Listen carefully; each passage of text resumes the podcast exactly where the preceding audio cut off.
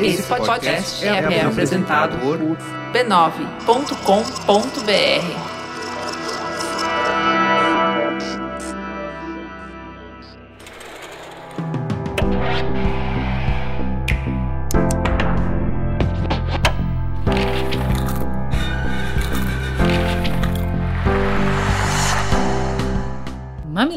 Mamileiros e mamiletes, sejam bem-vindos ao Mamilos Cultura, o nosso espaço para reflexões a partir de produções culturais.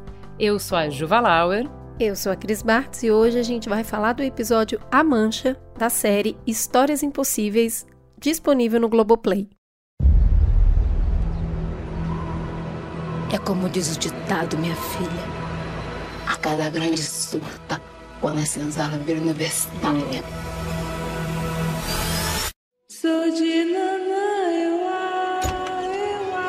Você podia continuar trabalhando aqui enquanto você estuda. O que, que você acha? Eu vou arrumar as minhas coisas e eu volto aqui, tá? E as janelas? Estão todas limpas.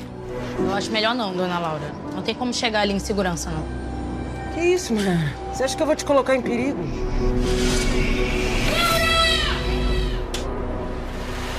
A senhora ainda quer que eu limpe as janelas da sala? Vem para sinopse. O episódio A Mancha narra a história da empregada doméstica Maiara, que está em seu último dia de trabalho. Ela, que passou no vestibular e decidiu investir no seu estudo, acredita que Laura, mãe solo de uma bebê, é uma patroa diferente. Até que Laura pede que Maiara desista dos estudos. Sem sucesso, pede um último favor: a limpeza de uma mancha na janela de vidro da sala, que muda o curso da história de ambas. O episódio faz parte da antologia Histórias Possíveis, com tramas de suspense criadas a partir de medos femininos. Um conteúdo feito por mulheres, sobre mulheres, mas não só para mulheres. Juliana, você quer jogar assim já de cara o primeiro ponto que você refletiu a partir desse episódio da minissérie, que na verdade passou algum tempo atrás, tem o que? Coisa de dois meses, deu um rebuliço danado e a gente deixou para falar um pouco depois, até para ter mais elaboração da história e para convidar quem não assistiu ainda a assistir. O que, que te bateu de cara? Eu acho que é, a própria diretora fala, né, que ela vai olhar por uma relação que é fundante da sociedade brasileira, né, uma relação entre mulheres brancas e negras que acontece no privado, no doméstico, para essa herança do tempo de escravidão que a gente tem, que é a relação de trabalho doméstico, e como que os afetos são atravessados nessa relação. E em cada detalhe, o olhar da câmera, ele vai te dando pistas para você perceber, para você enxergar é, coisas que passam desapercebido no nosso cotidiano. Eu acho que muitas vezes, desapercebido, eu tô falando do meu lugar de fala de mulher branca, porque evidentemente não passa para mulheres negras. É, e eu acho que o, a conversa, assim, mais é, em primeiro plano e, e, mais contundente que esse episódio traz é uma conversa sobre o que acontece quando o racismo se sofistica, né? Então é um racismo que deixa de ser ostensivamente violento e passa muito para o passivo-agressivo. É um nervoso. Cada troca entre as duas é de um passivo-agressivo muito carregado, muito. Então, assim, é é ela convidar a menina para entrar no quarto da bebê na hora que ela tá amamentando e falar que cheiro forte. Do que que ela tá falando? Sabe? As coisas assim sem contexto. E aí é ela pedir para a menina fazer um trabalho e falar: "Mas imagina, você nem vai ter trabalho". Uai, se não vai ter trabalho, então faz você, né? Se é fácil assim como você tá dizendo, vai lá e faz né? Quando a menina se sente desconfortável, que é perigoso, ela, imagina, você acha que eu te colocaria em perigo? Então, esse jeito de você provar, é, mostrar a, a relação de dominação, como você manda no outro, de uma forma muito mais sofisticada, muito mais é, é, intermediada por vários véus, né? E eu acho que fica muito claro também esse, esse stick puxa de limites, né? Que é onde você coloca essa relação de, de dominação de um outro jeito. Então, ora borrando o limite para se beneficiar. Então, ela fala assim: ah, imagina, por que, que você, você vai passar dificuldade, perrengue para estudar? Por que, que você não mora aqui enquanto você estuda? Sabe? É esse convite, não, olha, vem aqui no bercinho da bebê, olhar é, como ela é parecida com o pai, ao mesmo tempo que no segundo seguinte, seguinte, ela vai reforçar o limite para marcar a diferença de casta, de poder, de dominação. Você já terminou o serviço? Ai, que amor, a bebê. Quando ela vai comentar qualquer resposta, tenho. E as janelas? Ai, mas você viu que ela não sei o quê? E as da sala? Então parece que ela tá o tempo inteiro falando sozinha, a patroa. Porque qualquer tentativa da Maiara de responder, de, de reagir, ela, ela marca a posição. Você já fez o que você devia? Você fez aquilo? Busca a chupeta, limpa a chupeta, sabe? Não tem relação, é uma não relação. E, e isso me leva muito para essa ideia de você me pertence versus o pertencimento, fazer parte do grupo. A gente já conhece a história que tá ali, né? A sua avó trabalhou para minha mãe, a sua mãe trabalhou para mim, então só parecia óbvio que você iria permanecer aqui para trabalhar para minha filha. Só que a Mayara vai embora e, e assim, a Mayara não vai embora para qualquer lugar, ela vai para faculdade, para um lugar que, vamos lá, de alguma forma a patroa contribuiu para que ela frequentasse. Isso fica claro ali. Se a menina fazia um cursinho depois do horário, se ela conseguia estudar, teve a, a, algum acordo ali para que ela alcançasse aquele lugar. Mas se a patroa não queria de fato que ela fosse, por que, que deu acesso? Será que é porque, no fundo, ela acreditava que a Mayara nunca ia conseguir mesmo? Uhum. Ou porque é, a patroa estava né, no mundo contemporâneo, vendo o mundo mudar, ela já tinha ali um código moral que estava impulsionando ela para libertar a Mayara. Já que a avó e a mãe ficou, não, Mayara tem que ir, o mundo mudou. Só que ficou agora, como, quando essa né? patroa. Ficou como? Porque Exato. tá claro que elas morreram. Ficou com que condições? O que, que aconteceu naquela história? Não Exato. sabemos. Não sabemos. E, e pela idade da Mayara, né, a mãe dela não morreu muito velha. Uh-uh. Não morreu. E, e a, a- gente vê a foto da, da avó, você vê que a avó envelheceu, a mãe já não. A gente não sabe por que que aquela mãe não tá ali mais, né? Ou do que que ela morreu. Então, o, o que me parece é que essa patroa tá, tá ali naquela divisória, tipo, eu sei que o mundo mudou, eu sei que as coisas mudaram, mas quando eu me deparo com a liberdade que eu mesma estava trabalhando para que essa pessoa tivesse, aí eu vou me ressentir. Eu não, no fundo eu não acreditava de fato que ela iria embora e agora ela vai. E aí aquilo que era, eu estou te dando a sensação de pertencimento, que é o que você acabou de falar. Você pode trazer seus amigos aqui peronomútil.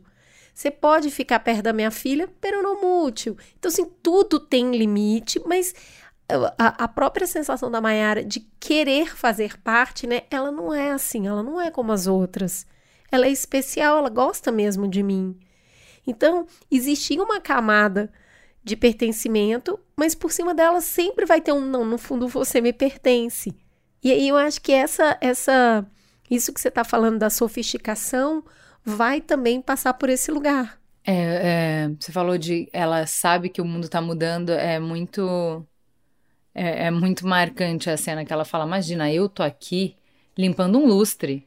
Imagina, eu tô aqui limpando um lustre, uma coisa que minha mãe jamais faria. Olha como eu sou desconstruída. Olha como eu sou uma pessoa que evoluiu com o tempo, entendeu? Eu entendi que isso é um trabalho que não tá abaixo de mim, eu poderia fazer. Exato, né? Ela, ela, ela sabe, ela percebe, ela sente que ela tá fazendo um pouco mais, mas esse pouco vai custar muito para ela, para essa mulher, para vou te falar para um ser humano que foi criado com privilégio e vê esse privilégio sendo dissolvido. Então, assim, eu, eu sempre falo isso. Você não abre mão de privilégio. Isso é antinatural. O privilégio te dá sobrevida, te dá lugar de existência. Você perde o privilégio. Né? E ali tá muito essa situação de não, perdeu, né? Perdeu o privilégio. E ela tá sentindo a dor ali. E assim, que atrizes, né? Isabel Teixeira eu já sabia, maravilhosa mesmo, muito louca, olho arregalado, que você fala assim, realmente ficou louca. E Luellen de Castro com uma beleza assim, né? Que boca é aquela? Quando aparece os lábios dela, para tudo. A mulher é muito bonita. E uh, o jogo de cena das duas, até pela idade, pelas roupas, pela luz que enquadra, é sempre um impacto, né? As diferenças, as diferenças que não vão, não vai se misturar aquilo ali, não vai acontecer. Eu acho muito bonita a cena da Mayara se olhando no espelho. Esse enamoramento, né? Esse orgulho, esse olhar amoroso para você mesmo, assim, de olhar para o seu cabelo, de olhar para o seu rosto, de falar, cara, eu vou para outro lugar, né? Eu agora sou outra coisa. É, assim, é uma cena muito curta, acho que deve ter, sei lá, 10 segundos e ela conta um monte de coisa. Eu achei bem poderosa essa cena. É, e assim, é a ambivalência que existe ali o tempo todo, né? A gente tá, eu falo, acabei de falar de pertencer e pertencimento, mas existe muito mais do que é, só uma relação de subjugação ali. O que, que você enxerga? Eu acho que é complicado ali. Eu acho que é, quando a gente vê ali a cena, né, que as amigas da Mayara vêm comemorar com ela o fato de que é o último dia, ela vai sair daquele lugar, provavelmente ela não vai estar no mesmo bairro, não vai conseguir ver as pessoas tanto quanto ela via antes. Uh, e aí tem bebida, tem cigarro, tem música, tem dança, tem alegria numa casa com uma mulher no puerpério, né? E, e é, é, a gente já falou aqui no Mamilos algumas vezes de como no puerpério a gente se ressente do mundo que continua girando enquanto a gente se reduz nesse universo de um quarto, uma rotina cíclica, um bebezinho.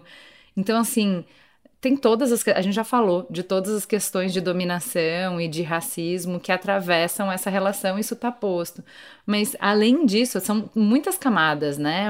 Tem muitas histórias acontecendo ao mesmo tempo tem essa mulher mais velha no puerpério, vendo essa mulher jovem começando a vida, explodindo de vida e rindo na cara dela que ela vai embora para começar a vida. E ela tá lá com a escolha que ela fez, com um bebê sem pai. O cara falando: se vira aí, gata.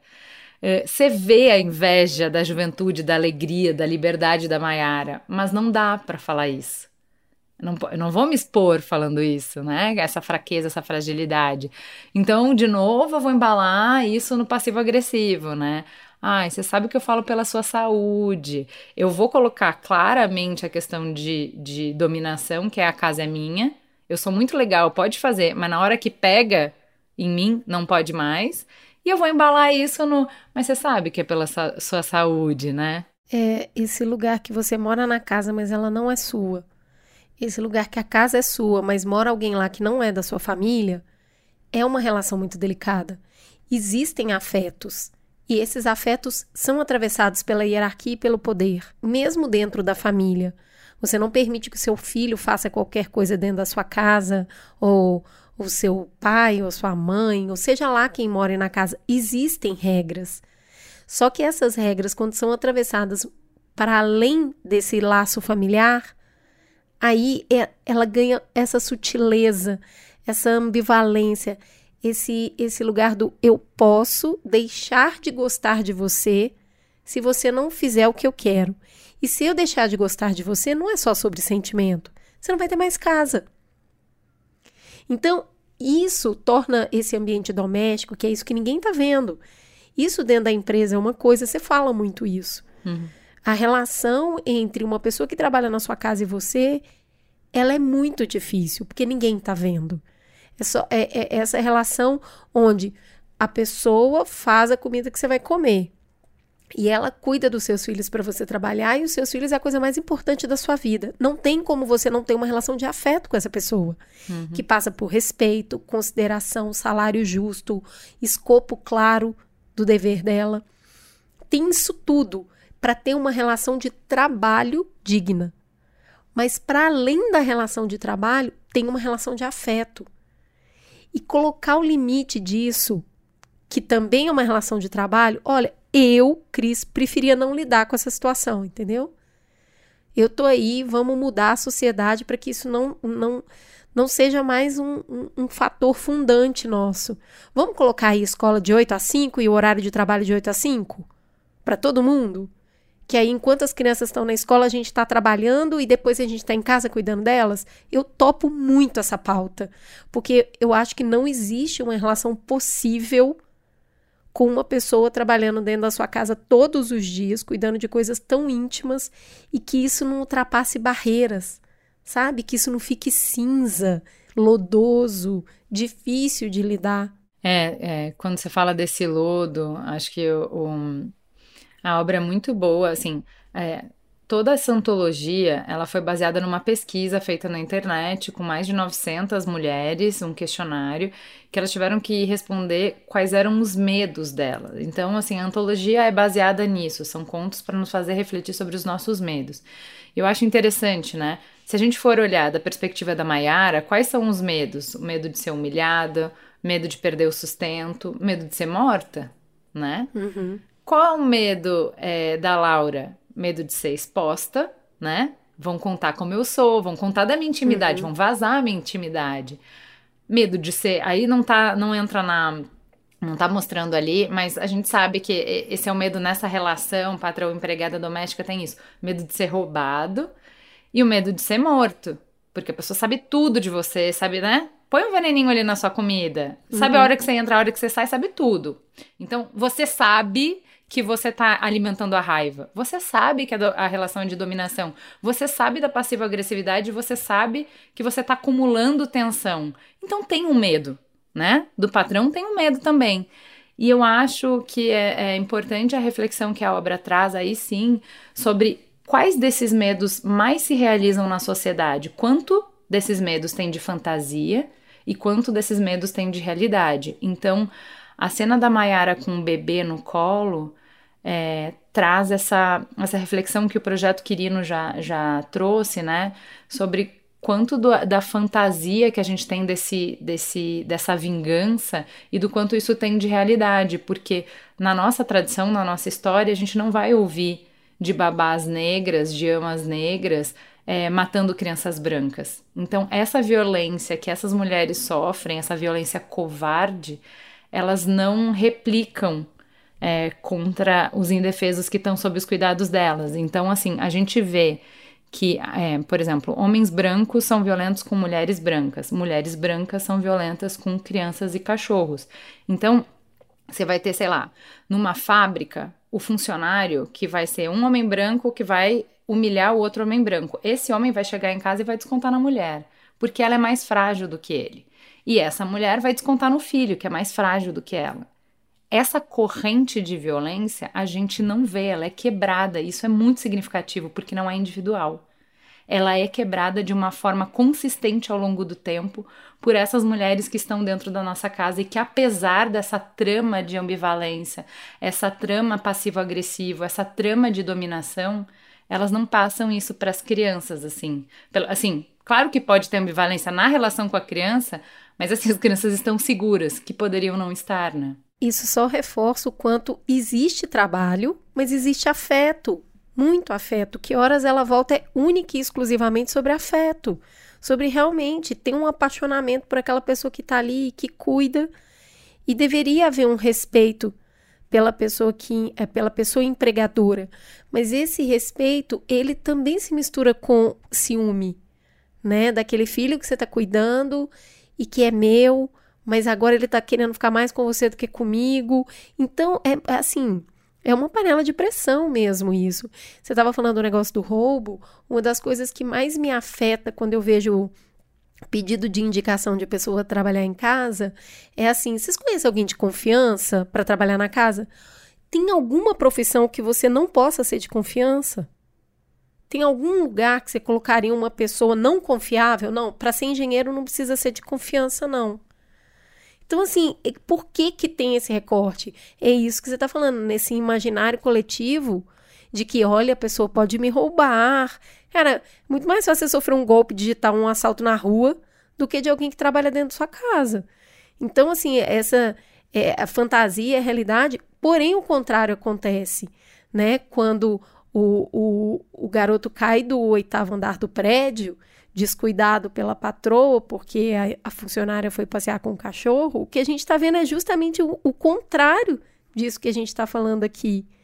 Então, assim, é, é o que eu estou te falando, esse medo da fantasia é, alimenta, na verdade, o contrário, né? A, a, a, uma realidade cruel. E eu gosto do que acontece nessa obra, que é essa função dela, de discutir o que, que realmente está acontecendo ali, e cada um tem a sua visão. E eu gosto muito de assistir esse tipo de terror.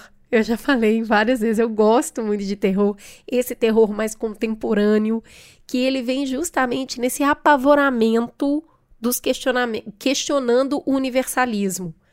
Não, isso é assim, essa relação é assim sempre foi. Aí vem essa obra apavorante para questionar se aquilo é uma verdade mesmo. Então você vê isso muito nos filmes do Jordan Peele, né? Ele tá aí com uma narrativa cada vez melhor, né? Tem o Corra, tem o Us, eu, eu, o meu preferido é o Us, tem o Nope, todos eles nesse recorte da, da, do poder, né, das relações raciais, mas eu queria é, recomendar aqui o ótimo filme brasileiro Trabalhar Cansa, que é da Juliana Rojas e do Marcos Dutra, que está ali justamente questionando e abalando a classe média com um terror metropolitano, nonsense, sobre o que acontece quando uma pessoa que é de classe média mais alta vai trabalhar de fato, vai trabalhar assim, labuta, entendeu? E, e a forma como esse terror é colocado, que tem esse lugar de uma mancha que vai crescendo, engraçado que no filme também tem uma mancha, então assistindo esse episódio me remeteu muito ao filme, sobre essa mancha que a gente tem na sociedade, né? As coisas que a gente não quer discutir, não. Mas eu não vou discutir, eu vou só te apavorar com elas. E aí, Cris, eu acho que um, um dos pontos é, que essa diretora fala é sobre como é legal você trazer um, um final aberto, porque tem pesquisas também de comportamento, de é, como mulheres consomem conteúdo e a gente é mais gregária, a gente se importa de consumir conteúdos que podem ser consumidos em família. É, quanto mais gente junto, mais a gente gosta do conteúdo. E aí é, é, tem essa coisa de o gregário não é só assistir junto, é conteúdos que abrem conversas são conteúdos gregários, né? Então, uh, se eu faço uma obra que vai ser exibida depois do Fantástico e que ela tem um final aberto, desligou a TV, não tem alternativa. A gente vai virar para quem está do lado e perguntar o que, que aconteceu. E aí eu, eu promovo uma conversa intergeracional, inclusive, que hoje está bem interditada. Então, talvez a avó não tenha outro assunto com a neta.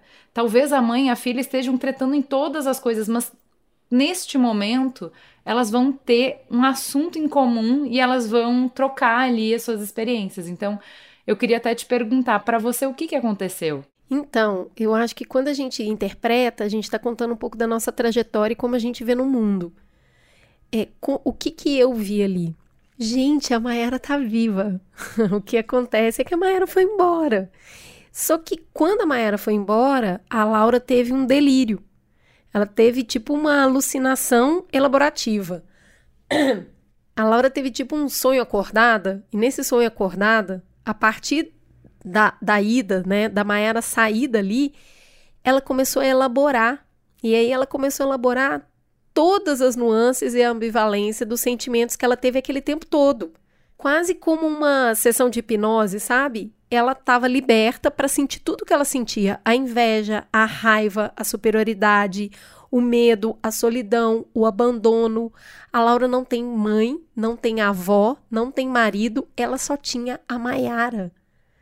Então, quando ela, é, quando a Maiara de fato sai, ela coloca através daquela daquela loucura a morte da Nayara. Então, assim, eu, eu, eu vou muito aqui pro pro totem tabu, né, do, do Freud, que é você mata o pai porque você vai tomar o lugar dele e quando ele morre ele fica mais poderoso, porque aí você vai ter que lidar com a culpa de ter matado.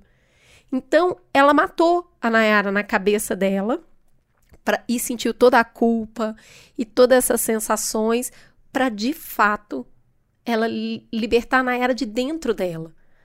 Quando a Nayara vai embora de novo, né, ela aparece, a sombra, o que está acontecendo aqui, o que está acontecendo? E a Laura é obrigada a ver de novo a vida dela passando em diversas fases, ela vendo que no final, o que, que ela tem? Ela tem uma catarse. Ela fala: Eu pensei que eu fosse diferente, mas eu não sou. Então ela consegue acessar o mais profundo. Mas a menina pode Exato. ser. A cada é. nova vida tem uma possibilidade, um convite para que seja diferente. E aí o que, que ela é? Ela é mãe, ela projeta na filha. Nossa, eu espero que a minha filha seja melhor. Eu achei que eu fosse melhor do que minha avó, do que minha mãe, não sou.